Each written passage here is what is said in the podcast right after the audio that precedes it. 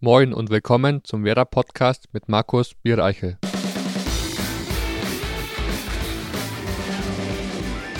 Moin und herzlich willkommen zu unserer 88. Ausgabe des Werder Podcasts. Auch in dieser Woche präsentiert von unserem Partner Hakebeck, der Kuss des Nordens. Heute sprechen wir mit einem Neuzugang, der noch nicht ganz so in Erscheinung getreten ist, wie er es sich vermutlich selbst am allermeisten gewünscht hätte. Werder ist tatsächlich erst sein dritter Verein, obwohl er schon seit fast 16 Jahren Fußball spielt. Im Sommer wäre er fast auf der Insel gelandet, zögerte aber keine Sekunde, als er vom Interesse Werders gehört hatte. Gerüchten zufolge zögerte er ebenfalls keine Sekunde, als er vom Interesse des Werder Podcasts gehört hatte. Also begrüßen wir ihn heute bei uns. Herzlich willkommen, Patrick Erras. Ja, vielen Dank. Ich glaube, besser hätte ich es gar nicht beschreiben können. Patrick, herzlich willkommen. Du laborierst aktuell noch an einem Hüftbeugerproblem. Wie heißt das richtig? Ja, genau. Ich habe eine Muskelverletzung ähm, im Hüftbeugerbereich, aber ich bin auf dem Weg der Besserung und kann ähm, bald wieder ins Mannschaftstraining einsteigen. Genau, so ein bisschen Teil des Mannschaftstrainings, den Anfangsteil darfst du schon mitmachen. Ähm, Florian Kofeld hat das mal erklärt, aber das ist noch nicht ansatzweise wirklich Mannschaftstraining, Mannschaftstraining, sondern es dauert noch einen Augenblick. Genau, ich denke, aber es ist eine, eine Frage von, von Tagen, glaube ich, bis ich dann wirklich alles mit der Mannschaft mitmache. Und ja, aber bisher läuft es sehr gut. Und ich denke, nächste Woche kann ich mit der Mannschaft voll dabei sein.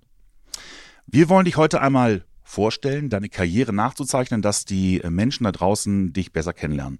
Ähm, du wurdest 1995 in Amberg geboren, aber bist tatsächlich in Reigering aufgewachsen. Genau, das ist ein kleiner ja, Stadtteil von Amberg, bisschen ländlicher. Und da ja, war Kindergarten, Grundschule, der erste Fußball, Fußballverein. Ähm, dort bin ich aufgewachsen und ja, habe immer noch sehr viele Freunde dort und meine Familie wohnt noch dort, deswegen ist der Bezug dorthin, dorthin nie abgerissen. Und das äh, Faszinierende ist, du bist halt nicht nach Amberg gegangen zum Fußballspielen, sondern hast in Reigering gespielt bis 2000 und bis 2000. Nee, ähm, bis 2007. 2007, genau. Und 2007 bin ich dann nach Nürnberg gewechselt. Ja, genau, der SV Reigering war direkt vor der Haustür damals. Und deswegen war es keine Frage für mich, ob ich irgendwie in Amberg spiele oder beim SV Reigering, sondern ja, es gab für mich dann nur den SV Reigering. Aber es ist schon erstaunlich eigentlich, ne? Weil normalerweise, wann geht das los mit Kreisauswahl? Geht da deutlich eher los. Ja, normal ist der Schritt vielleicht, ähm, dann SV Reigen zu starten und dann einen Zwischenschritt zu machen mit FC Amberg zum Beispiel. Äh, ich glaube, so haben es oder so machen es auch viele. Aber für mich kam es da, damals nicht in Frage, da das ein ja, ich durch, trotzdem in verschiedenen Auswahlteams war und somit auch ähm, Scouts vom 1. FC Nürnberg auf mich auf, aufmerksam wurden damals. Mhm. Und äh, du bist dann zum 1. FC Nürnberg gekommen und hattest dann auch äh, wenig später eine absolute Ikone des ähm, Nürnberger Fußballs als Trainer, äh, Reinhold Hintermeier. Ja, genau. Er war damals direkt mein, mein erster Trainer äh, beim 1. FC Nürnberg im ersten Jahr. Und da konnte ich schon sehr viel lernen und er hat mich über, auch über die Jahre danach immer wieder unterstützt und geholfen und wir stehen heute noch ja, im regen Austausch und haben immer noch Kontakt. Der Reini ist ja, ähm, den wirst du nicht gekannt haben, logischerweise, wenn du 95 geboren bist. Ähm, 82 ähm, war, glaube ich, mit das größte Jahr von ihm, Tor im Pokalfinale gegen Bayern. Teilnahme an der WM in Spanien. Genau. Ja. Aber wusstest du, wer da vor dir steht? Ja, man hat sich natürlich dann schon informiert, wer, wer der erste Trainer wird in Nürnberg. War natürlich auch ein großer Schritt damals vom etwas kleineren oder kleinen SV Reigling nach Nürnberg und dann informiert, informiert man sich natürlich, wer dann sein erster Trainer ist und so bin ich dann auch auf sein ähm, ja, legendäres Tor im Pokalfinale aufmerksam geworden und ja, habe mich ein bisschen über seine Karriere informiert. Ist, glaube ich, sogar Tor des Jahres geworden. Ne? Glaube ich auch, ja. Auch schon ein sehr, sehr, sehr schönes Tor. Wir haben äh, Reinhard Hintermeier auch gefragt, was er über dich denkt und er hat uns eine Sprachnachricht geschickt. Und da hören wir mal eben rein. Patrick beeindruckte mich nicht nur mit seiner Art und Weise, Fußball zu spielen, sondern auch, wie er mit seinen Mitspielern und mit mir als Trainer umging. Er hat sich selbst nie in den Vordergrund gedrängt und uns alle mit seiner ruhigen, feinfühligen und ehrlichen Art für sich eingenommen. Ich glaube, ihm selber war das gar nicht bewusst. Ich hatte als Trainer zwei tolle Jahre mit Patrick zusammen. Danach haben wir uns eine Zeit lang ein wenig aus den Augen verloren. Patrick hat eine Reihe von anderen Trainern gehabt und das Schöne für mich war, dass er mich nach einigen Jahren angerufen hat und das Gespräch mit mir gesucht hat. Wir haben uns getroffen und sind zwei Stunden im Wald spazieren gegangen und haben ein sehr gutes, intensives Gespräch geführt. Seit diesem Tag ist aus dem Trainer-Spieler-Verhältnis eine richtig gute Freundschaft entstanden, die bis heute anhält. Ich hoffe, dass Patrick sich in Bremen durchsetzt und jeder erkennt, dass er nicht nur ein feiner Mensch, sondern auch ein toller Fußballer ist. Ich wünsche ihm von Herzen alles Gute. Er hat es verdient. Da kriege selbst ich Gänsehaut. Und er hat nicht über mich gesprochen. Ja, da bekomme ich auch Gänsehaut. Natürlich ähm, überragend sowas äh, zu hören. Und ja, wie vorhin schon gesagt, also ich bin sehr froh, ihn ähm, kennenlernen ähm, zu, dass ich ihn kennengelernt habe und mit ihm ja immer noch Kontakt haben darf und wir immer noch ja so gut befreundet sind, ist einfach ja eine, eine überragende Hilfe für mich. Dieses Gespräch, was ihr hattet, war das damals zu dem Zeitpunkt, als du so schwer verletzt warst? Nein, nein, es war viel früher. Es war, ähm, ich glaube, bin mit 13 zu ihm gekommen und dann, glaube ich, war ich so 15, 16 und dann fand das Gespräch, wo er bestimmt hat, statt, wo wir ein bisschen länger spazieren gegangen sind, wo ich, ja, wo es fußballisch für mich nicht so gut lief in dem, dem Zeitraum und ich dann, ja, ihm einfach mal um, um Hilfe, um Rat gebeten habe, ob er mit mir mal, ja, sich unterhalten kann, ein bisschen, ein bisschen quatschen kann über Fußball. Er hat doch sehr, sehr viel Erfahrung und ja, und seitdem, ja, ist der Kontakt nie abgerissen. Der Weg hat sich aber dann äh, zum Positiven gewendet. Du bist ja dann tatsächlich auch zu den Profis hochgerückt. Ähm, 2015 standest du das erste Mal im Kader. Natürlich gleich im Derby gegen Fürth. Ja, ähm, du hast zwar nicht gespielt, aber was für ein Erlebnis war das damals? Ja, natürlich ein super Erlebnis, das erste Mal im Kader zu sein, dann auch im Stadtderby gegen Fürth. Leider habe ich das Ergebnis jetzt vergessen, wie das Spiel ausging, aber natürlich ähm, sehr Klar. schön dabei zu sein und auch mal, ja, ähm, das ganze ähm, Spieltagablauf mit ähm, Hotel, Tag vorher, das alles wahrzunehmen, was man damals ja als junger Spieler noch nicht kannte. Du warst da 20 Jahre alt. Ähm, heutzutage ist es ja gefühlt so, dass äh, wenn du es mit 20 noch nicht geschafft hast, dann schaffst du es nie. So hat man das Gefühl, weil die meisten ja wirklich zwischen 18 und 20 halt äh, hochrücken. Rücken. Ähm, du hast dich aber dann durchgekämpft und durchgebissen und bist dann ja auch im selben Jahr 2015 ähm, nicht nur zu deinem ersten Einsatz gekommen, sondern hast auch dein erstes Tor erzielt. Das war bei Union Berlin. Genau. Und da hören wir auch gerne mal rein, wie sich das angehört hat. Freistoß also für den ersten FC Nürnberg. Fast identische Position wie vorhin. Da trat Möwald. Lu macht mit links. Latte und Tor für Nürnberg. Das Tor zählt. 3 zu 3 Ausgleich. Was ist das bitte für ein Spiel? Als ob wir es geahnt hätten. Ein unglaubliches Spektakel. Erras, der Torschütze. Patrick Erras, sein erstes Profitor. Der Mann aus dem defensiven Mittelfeld. Er ist in seinem vierten Zweitligaspiel.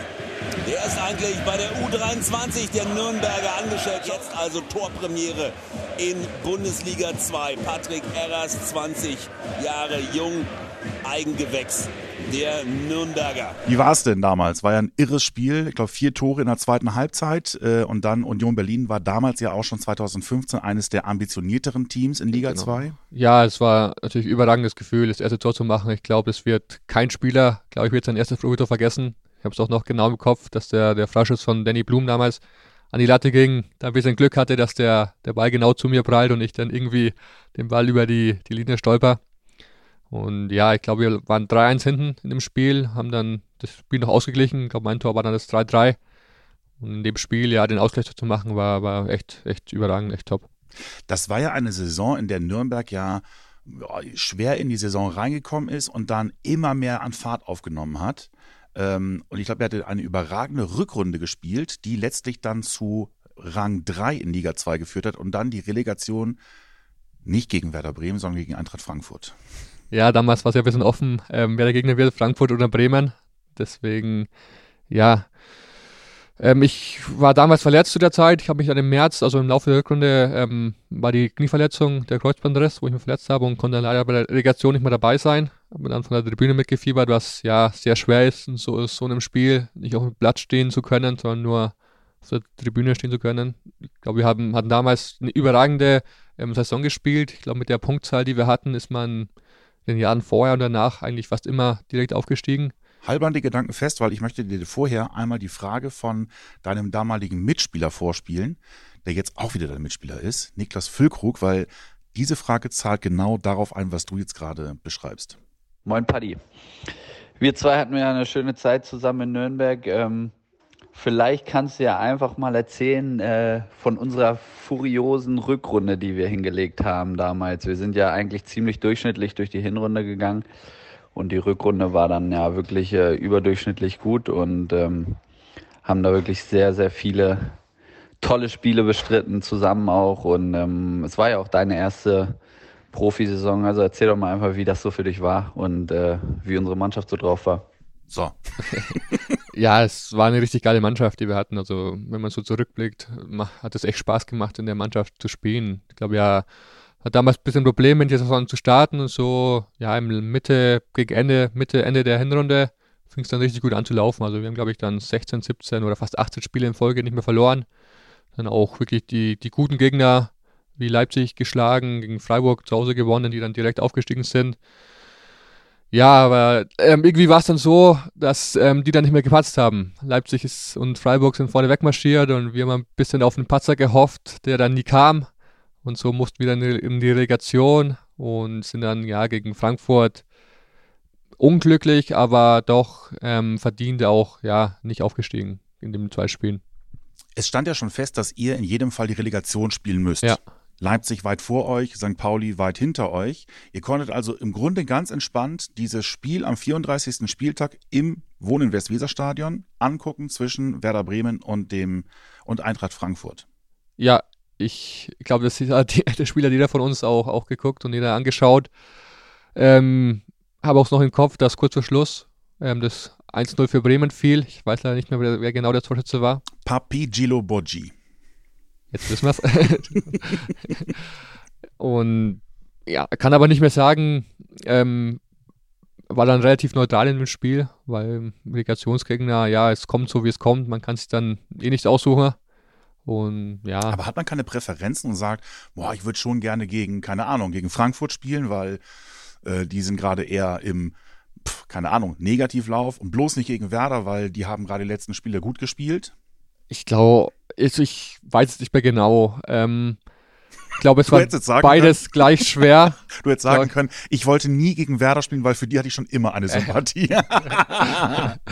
Nein, ich glaube, beide Gegner gleich schwer in diesem Jahr. Und ja, man hat seine Relegation ge gemerkt, dass ja, wir schon unterlegen waren gegen Frankfurt. Dann zwar mit ja, auswärts im Hinspiel eine 1-1 geholt haben, dann auch einen kleinen Vorsprung hatten, aber den dann ja im Rückspiel nicht über die über die Zeit brachten. Mhm. Ähm, du hast ja schon gesagt, du warst äh, zu dem Zeitpunkt warst du nicht dabei. Du hast ein ganzes Jahr gefehlt mit dem Kreuzbandriss. Also es war schon richtig, richtig lange. Eigentlich so die normale Zeit, aber manche kommen ja wirklich nach einem Dreivierteljahr schon wieder. Bei dir war es ein ganzes Jahr, dass du rausgefallen bist, äh, ausgefallen bist. Was war das für ein äh, Moment für dich, gerade ähm, den Sprung geschafft zu haben zu den Profis und dann ein halbes Jahr später im Grunde Diagnose zu haben, so jetzt bist du erstmal wieder raus. Ja, ist ja bitter natürlich. Wobei, war, äh, weil die Verletzung auch ja noch ein bisschen schlimmer war. Es war nicht nur ein Kreuzbandriss, sondern auch noch mehrere andere Verletzungen im Knie. Deswegen war es natürlich schon ein harter Schlag damals. Ja, es, ich habe versucht, das Beste daraus zu machen und einfach so schnell wie möglich dann wieder, wieder zurückzukommen. Und ja, eine Reha dauert dann schon lange. Dann ist es wichtig, irgendwie ja, geduldig zu bleiben, sich dann vielleicht auch mal abzulenken. Das habe ich irgendwie geschafft und ja, bin froh, dass ich heute eigentlich kaum noch Probleme damit habe. Bist du dann auch nach Donaustauf, wie alle hier in Bremen sonst mal nach Donaustauf fahren? Ähm, damals nicht. Ähm, habe die Reha damals ähm, am Vereinsgelände gemacht. Da ist ein Reha-Zentrum und es war sehr gut geklappt. Von der Ausfalldauer natürlich auch sehr lange, aber die Ärzte haben mir gesagt, dass ich damals ja schon mit der Zeit rechnen muss, dass alles ein bisschen Zeit braucht und nicht in einem, in einem halben Jahr wie es ja nur mit einem Kreuzbandriss teilweise möglich ist, zu schaffen ist. Und es war ja schon klar, dass es schon ein Jahr dauern wird. Natürlich auch ähm, eine bittere Nachricht, wenn du sagst, ja, es wird erstmal ein Jahr raus. Aber ja, habe es irgendwie geschafft und rumgebracht und ja, bin froh, wie vorhin schon gesagt, dass ich im, im Knie eigentlich kaum noch Probleme damit habe. Du bist dann ja in der übernächsten Saison, das war dann die Saison 17, 18, konntest du auch erstmal wieder richtig einsteigen. Ne? Du bist ja in der Saison 16, 17, glaube ich, nach der überstandenen Verletzung normal wieder reingekommen, aber konntest nicht viel spielen. Und dann hast du in der nächsten Saison 17, 18, glaube ich, auch die komplette Vorbereitung mitmachen können und warst dementsprechend auch sofort eine Hilfe. Ja, so kann man sagen. Ich glaube, ich habe in der, in der Saison 16, 17, glaube ich, doch die letzten beiden Spiele ähm, einen Kurzansatz gehabt und im letzten Spiel noch gespielt. Und im darauffolgenden Jahr dann, ja, habe ich mich wieder sehr gut gefühlt, noch ein paar muskuläre Probleme gehabt, die man dann, ja, leider, das leider so mit sich bringt, wenn man lange nicht spielt und lange aus dem Rhythmus ist. Und glaube, ich habe trotzdem dann relativ viele Spiele gemacht und glaube, es war das Jahr, wo wir dann auch aufgestiegen sind, wenn ich mich täusche. Mhm, genau, das war in dem darauffolgenden Jahr, seid ihr dann tatsächlich aufgestiegen, als Vizemeister, dann direkt aufgestiegen. Im Jahr davor hattet ihr auch da sehr lange zu kämpfen mit dem Klassenverbleib.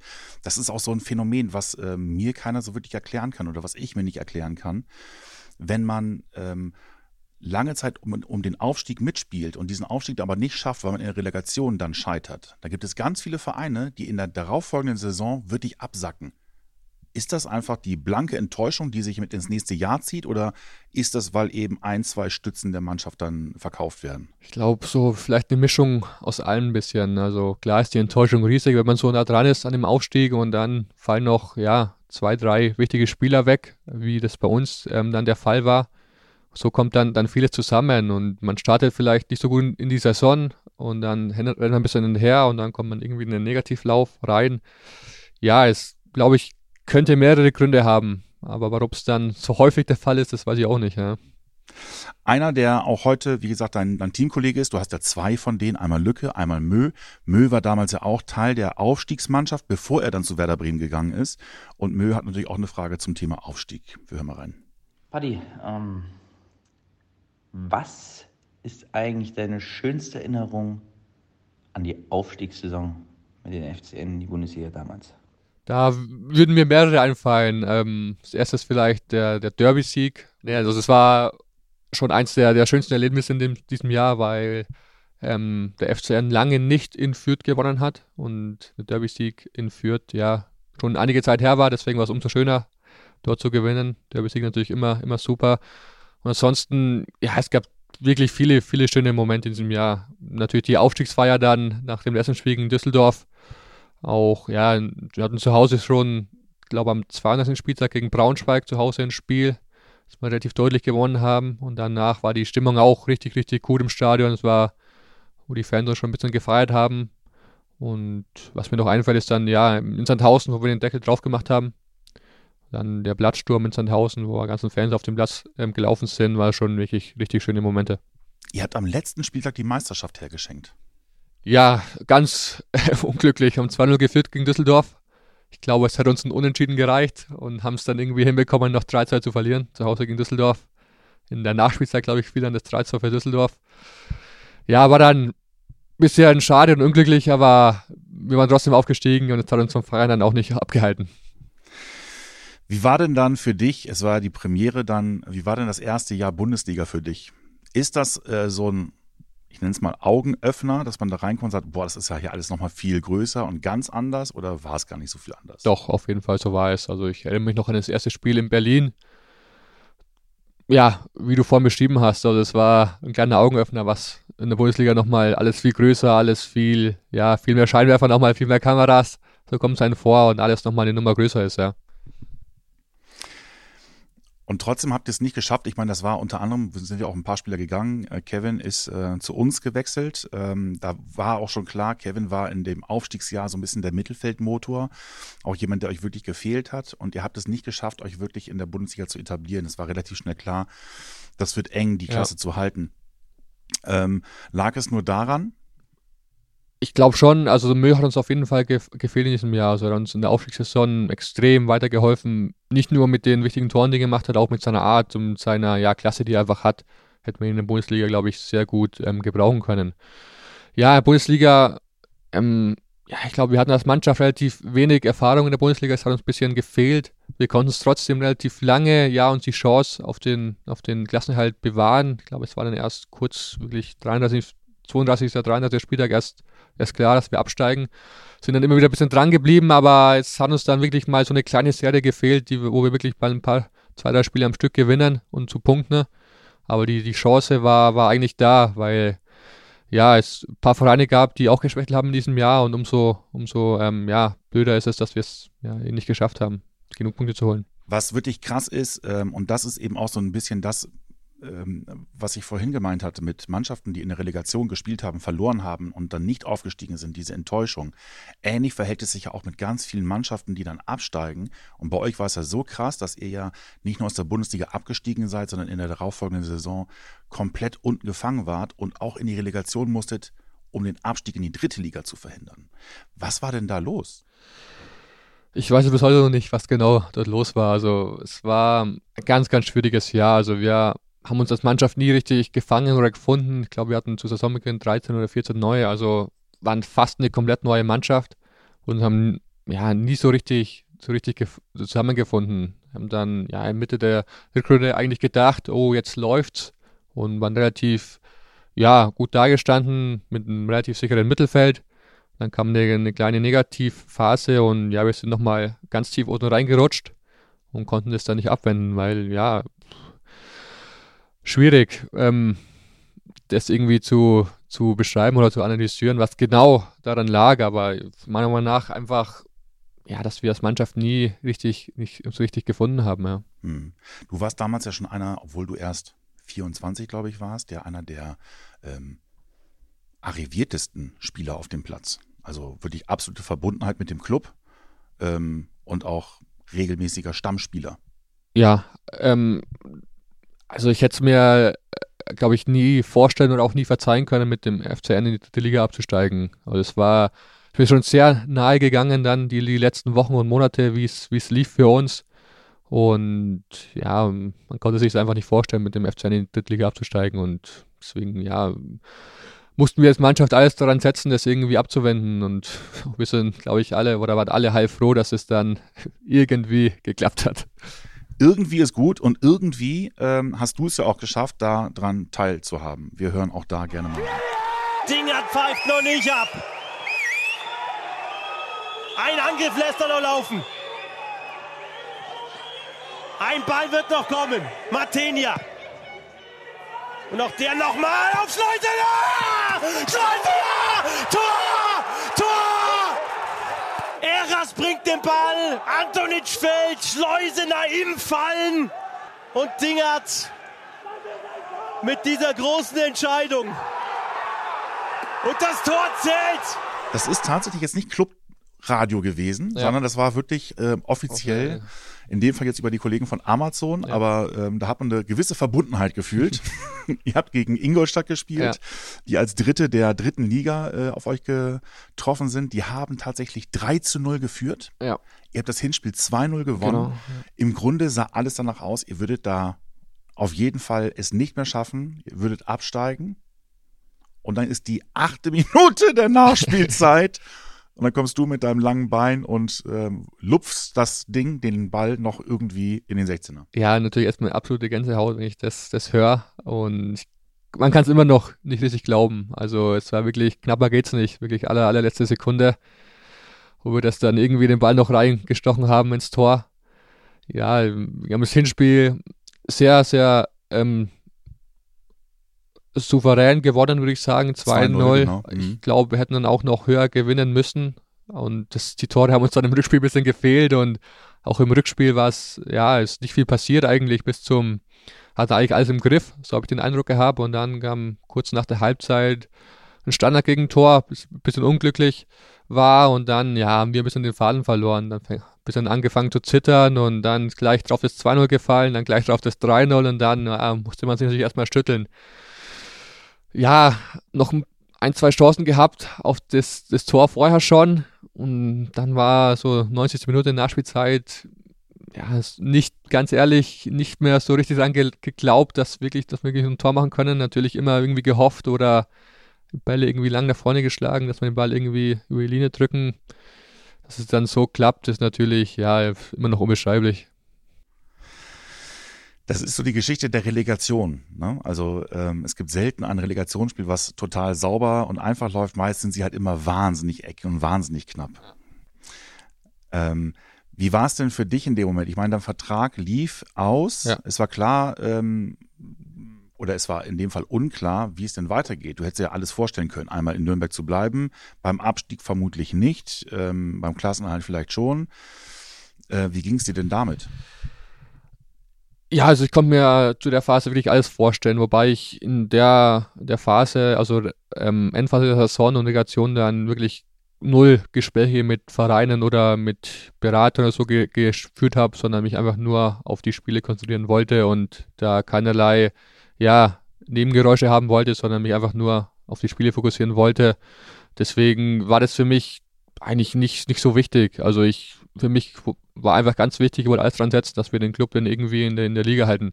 Und was anderes hat, ja, gab es für mich dann nicht und hat für mich nicht gezählt. Und ja, wie es dann für mich weiterging oder geht, das wollte ich dann erst, ja, erst entscheiden, wenn es vorüber ist, ja.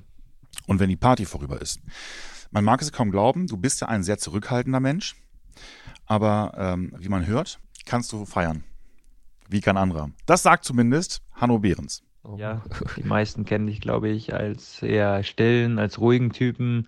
Aber ich weiß, dass du auch eine andere Seite hast. Ähm, der Paddy hat's faustig hinter den Ohren. Es gibt, glaube ich, oder es gab keinen Mannschaftsabend, an dem Paddy nicht dabei war, nicht bis zum Ende durchgezogen hat. Ähm, ja, wir waren teilweise früher sogar mal zu zweit unterwegs, als äh, ich, glaube ich, gelb gesperrt war, du verletzt, die Mannschaft war auswärts unterwegs, sind wir zu zweit losgezogen. Das wissen die meisten nicht, dass der Paddy auch gern mal feiern geht. Ähm, jetzt natürlich in Corona-Zeiten nicht möglich. Eigentlich wollte ich dich daher fragen, ob du schon auf der Reeperbahn warst, ähm, aber das ist äh, ja, wie gesagt, ja nicht möglich. Deswegen frage ich dich, ob du allgemein schon mal äh, in Hamburg warst äh, und wenn ja, wie es dir gefallen hat. Und da wir hier natürlich beim Bremer Podcast sind, ähm, ja, können wir nicht nur über Hamburg reden, deswegen äh, auch, ob du irgendwie in, im Norden noch unterwegs warst, andere Dinge gesehen hast und was dir gefällt, wie es dir geht da oben. Bis dann. Ciao, Buddy. Man muss dazu sagen, ganz kurz, ähm, Hanno Behrens kommt gebürtig aus Hamburg. Deswegen hat er natürlich eine Affinität zum Genau, auch Hamburg. beim HSV gespielt. Hat auch beim HSV gespielt. Aber schön, dass er trotzdem eine Frage gestellt hat an dich. Ja, spricht für dich. Ja, was sagst du? Ja, erstmals gefällt es mir in Bremen super. Also meine Frau, meine Tochter und ich, wir fühlen uns wirklich sehr, sehr wohl hier und ja, die Stadt einfach, einfach top zum Leben. Also waren auch schon, ja, ähm, in Cuxhaven, ein bisschen an der, an der Nordsee, haben uns das ein bisschen angeguckt, ein bisschen angeschaut. In Hamburg waren wir noch nicht, haben noch keine Zeit gehabt bisher.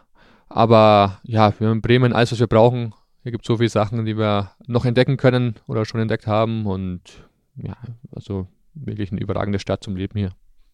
Ja, mit Frau und Kind geht man auch selten auf die Reeperbahn. Das stimmt, ja.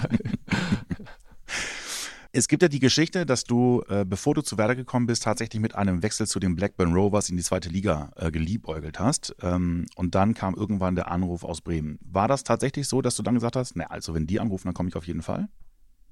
Ja, so kann man es, glaube ich, sagen. So war es auch. Also es war immer ein geiler Traum, in England zu spielen und gab da ein paar Anfragen aus der Championship, aus der zweiten englischen Liga, die sehr interessant waren und auch ja schon durchaus konkret waren. Aber ja, dann kam Werder Bremen Bundesliga und dann war es für mich klar, dass ich auch dorthin will. Was reizt einen an der zweiten englischen Liga? Ich weiß nicht, vielleicht der Fußball an sich, wo man sagt, es ist vielleicht die härteste Liga der Welt, wird ja immer gesagt. Und das mal irgendwie zu spüren, weiß nicht, ob das das richtige Wort ist, aber mal dann Zeit zu haben oder mal, ja, einfach mal die Erfahrung zu machen dort, hat mich sehr gereizt, schon immer. Aber wie gesagt, als dann ja die Anfrage aus Bremen kam, gab es für mich eigentlich nur noch Bremen. Ich will dort unbedingt hin und will ja in die Bundesliga zu Bremen. Du wurdest ja ähm, immer so ein Stück weit mit Baumi verglichen, also mit Frank Baumann.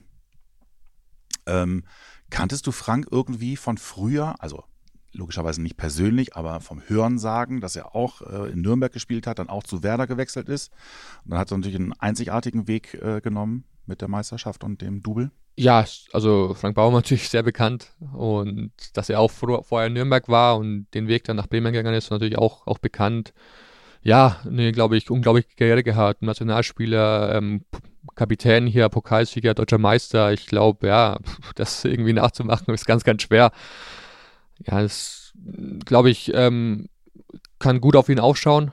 Also gut zu ihm, ähm, ja, mir ein paar Dinge abschauen von ihm, das auf jeden Fall, aber ich möchte mich ungern mit ihm vergleichen, weil wie, wie vorhin gesagt, also er hat sehr, sehr viel erreicht und dorthin zu kommen war sehr schwierig, aber natürlich, ähm, ja, Riesenrespekt für seine Karriere.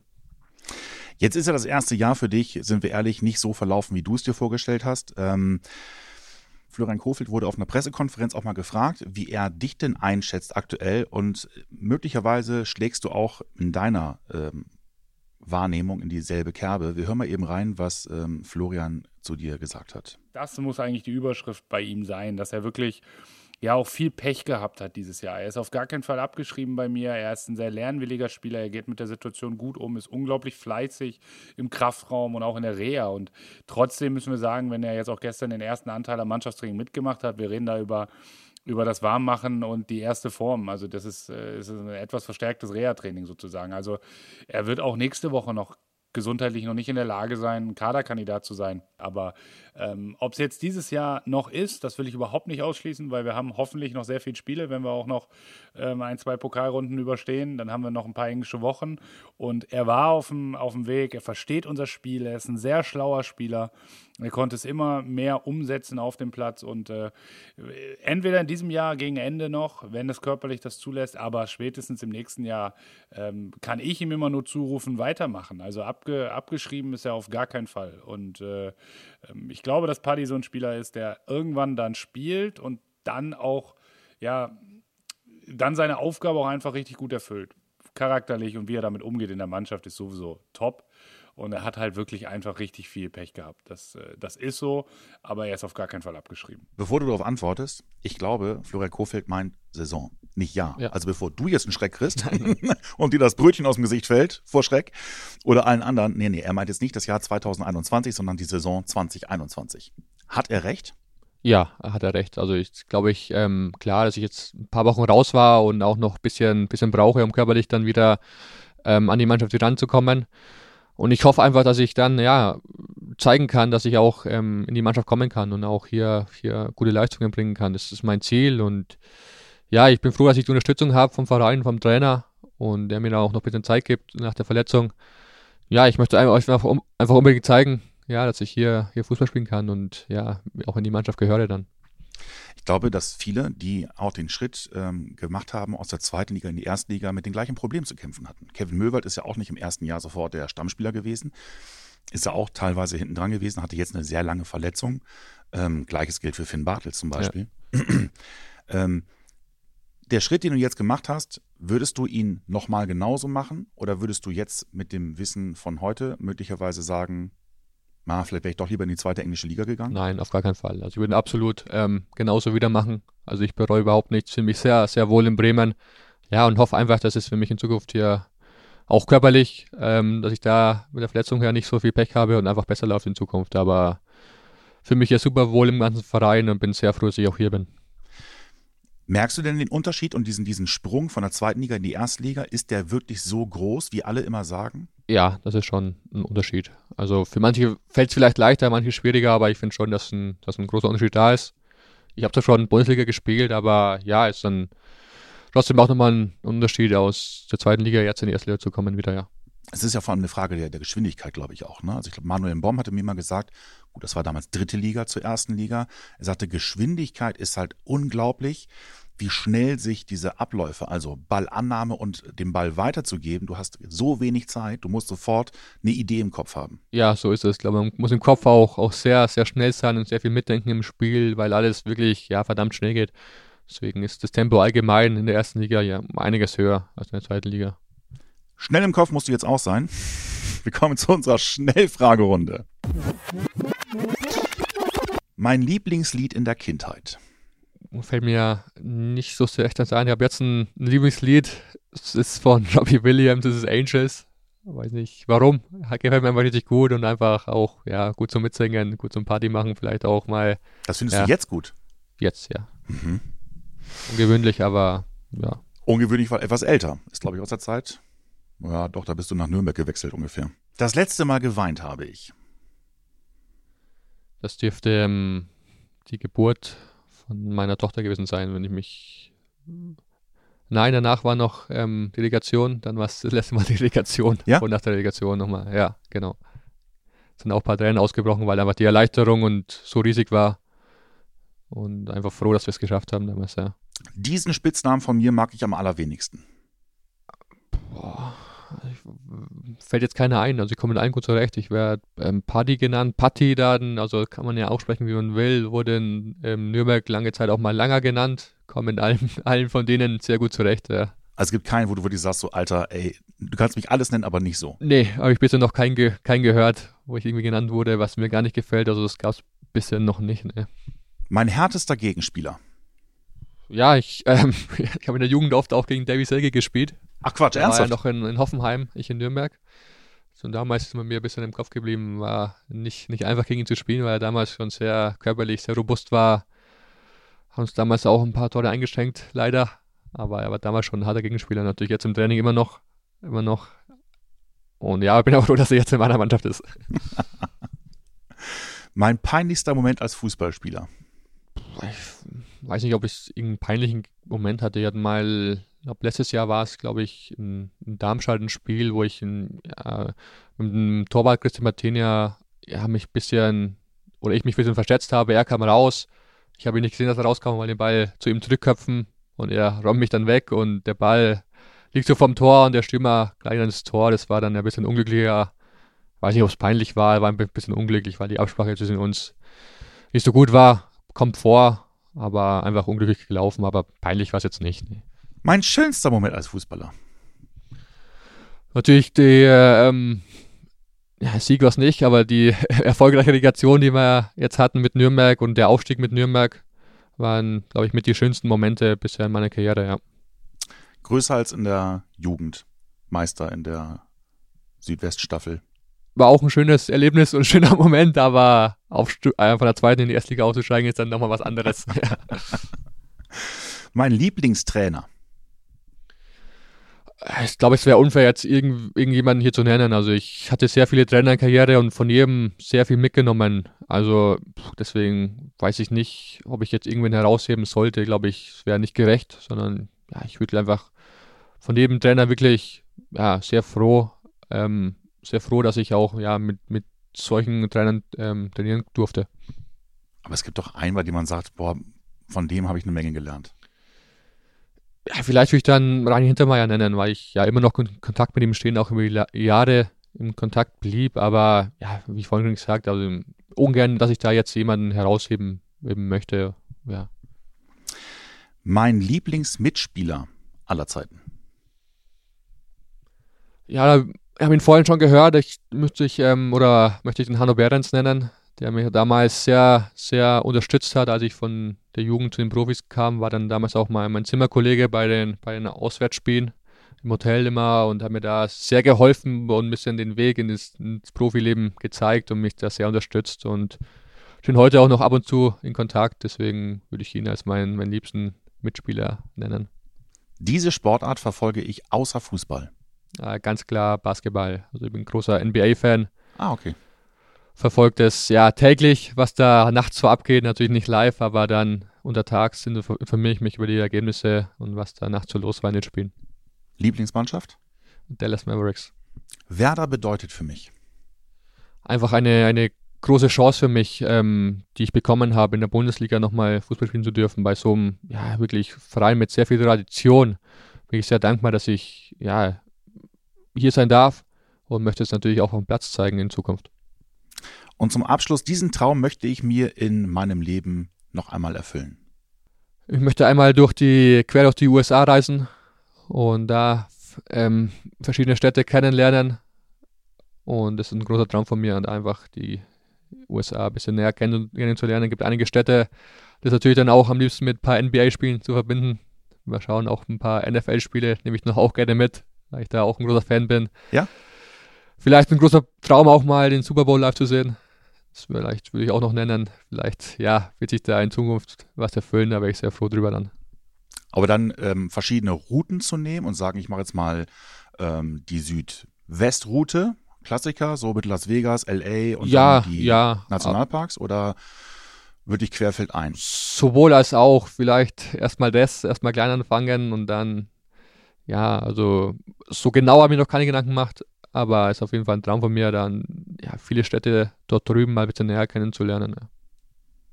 Ist auch ein Traum, hast auch noch Zeit. Bist ja noch jung, also insofern. Das war's, vielen Dank. Sehr gerne, hat großen Spaß gemacht. Das war sie also, die 88. Ausgabe. Ich hoffe, es war wie immer unterhaltsam und ihr hattet Spaß beim Zuhören. Feedback ist ja bekanntlich ein Geschenk. Solltet ihr also Anregungen, Fragen oder Kritik haben, dann schickt uns gerne eine Text- oder Sprachnachricht per WhatsApp an die Nummer 0174 668 3808. Die Nummer findet ihr wie immer auch unten in den Show Notes. Abonniert diesen Kanal gerne, damit ihr keine weitere Folge mehr verpasst. Zudem seht ihr dann auch, wenn das Vorspiel, unser Vorberichtspodcast vor jedem Pflichtspiel online ist. Zu hören gibt es uns nach wie vor auf Soundcloud, Spotify, dem Apple Podcast und Deezer. Ich hoffe, ihr schaltet auch kommende Woche wieder ein. Bis dahin, macht's gut. Tschüss.